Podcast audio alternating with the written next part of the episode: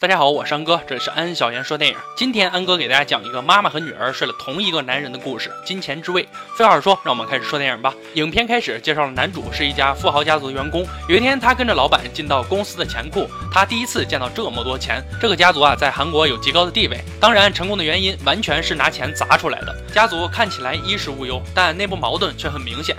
富豪尹会长和他的老婆白金玉还有一儿一女，这四人背地里各怀心思。其中尹会长就和他们家的菲佣有着不正当的关系，两人也经常背地里偷情。白金玉和儿子也有着自己的秘密，他们经常谋划着要和哪个政府官员拉近关系。虽然尹会长为了工作，每天不得不陪客户纵情酒色，时间一久，他忽然开始讨厌这种生活了。尹会长其实并不怎么爱白金玉，他以前是个穷小子，嫁给白金玉完全是不得已，因为白金玉家有钱有势，靠着白金玉自己才一步一步爬到这个位置。纸包不住火。有一天，白金玉通过家里的监控看到尹会长和菲佣偷情的事实，亲眼目睹自己老公出轨，白金玉极度愤怒。位高权重的她，并不能在众人面前表现自己的愤怒，只能独自生气。不过，身为女主人的她，第二天一大早就掐住了女佣的脖子，警告她。后来，尹会长也发现了白金玉知道自己偷情的事儿，他带着女佣找到女儿娜美，说自己将要离开这个家，他不想再受金钱的控制。与此同时，白金玉为了报复老公出轨，喝了一些酒以后，把作为员工的男主叫回家里。还主动勾引了他。白金玉年纪也太大了，男主对她根本没有一点兴趣。但白金玉强势，还是要男主招架不住，只能配合着她。就这样，男主被这个老女人给玷污了。事后，男主心里觉得很恶心。第二天，他主动找到白金玉，想要辞职，可白金玉却用老女人也有需求的说法，果断拒绝了男主的辞职请求。即使尹会长女儿娜美对这个很帅的男主也很感兴趣，暗暗的喜欢着男主。当天晚上，尹会长回到家中，哎，一家人围聚餐桌时，提出了决定要离开这个家，放弃一切，过平淡的生活。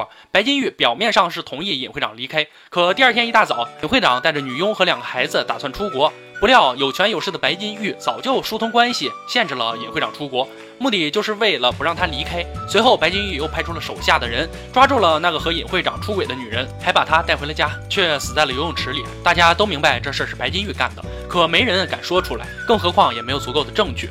这件事儿让尹会长的心彻底死了，他对白金玉心狠手辣的手段非常愤恨，但又无可奈何，毕竟所有的家产都是白金玉掌控的。就在晚上，白金玉女儿娜美来找男主，两人并不知道尹会长和女佣的事儿，觉得女佣的死很蹊跷。随后，娜美和她的母亲一样，开始对男主投怀送抱。可遇到女佣死的事儿还没解决，男主根本没有那个心思，所以果断就拒绝了娜美。第二天一早，尹会长就来到女佣死后的游泳池内，本该作为一家之主的他，却时刻都在窝囊的活着，为了自己的事业放弃了爱情。选择了一个不爱的女人，他似乎在嘲笑着自己。终于，他再也忍受不了这样的生活。到了晚上，他在浴缸中割断了手腕自杀。虽然家里人都发现了此事，但尹会长根本不让他们救自己。他还对白金玉说出了压抑在内心已久的话：他很讨厌这个家，更加厌恶白金玉的所作所为，甚至感到恶心。最终，尹会长死了。男主在经历过这么多事以后，本以为自己能通过这个家族赚更多的钱，过上更好的生活。但钱是赚到了，他却被卷入到家庭斗争之中，望着自己从这个家族赚来的一大堆钱，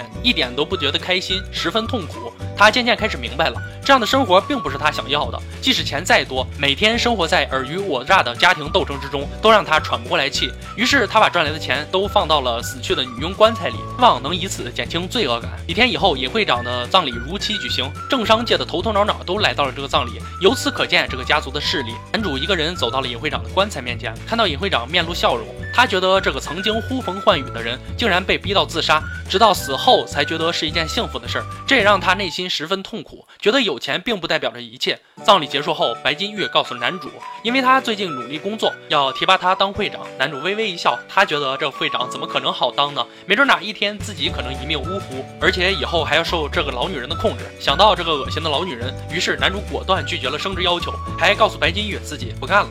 男主终于摆脱了这个充满金钱和腐臭味的家族，他开心的笑了起来，感觉释怀了。影片最后，男主乘着飞机离开韩国，决定去找女佣的两个孩子。而在飞机上，娜美也追了过来。男主告诉娜美自己和他母亲白金玉的关系，而娜美很大度的选择原谅了他。两人最终在了一起。影片最后，娜美和男主将女佣的尸体送到两个孩子面前。此时，女佣突然睁开了眼。本片结束，这是一个开放的结局，留给观众更多的想象空间。这部电影色情场面比较多，更加真实的展现了富人纸醉金迷的生活，也不得不佩服韩国电影，算是在亚洲电影中独树一帜，有自己的拍摄角度和特点。从某种角度来说，我们国内电影还有很大差距。安哥认为最大的原因可能就是不敢拍，也是不能拍。还记得当年一个色戒剪了 N 回才最终能在大陆上上映的。回头来说说这部电影，这部电影让我们更加了解富人的生活，在他们光鲜亮丽的背后，还有不为人知的秘密。回头想一想啊，如果你是男主，你是选择留下来当会长，还是像他一样选择辞职过自由的生活呢？可以在评论区留言哦。我是安哥，快关注微信公众号“安小言说电影”，里面有更多精彩视频解说。今天就说到这儿吧，我们下期再见。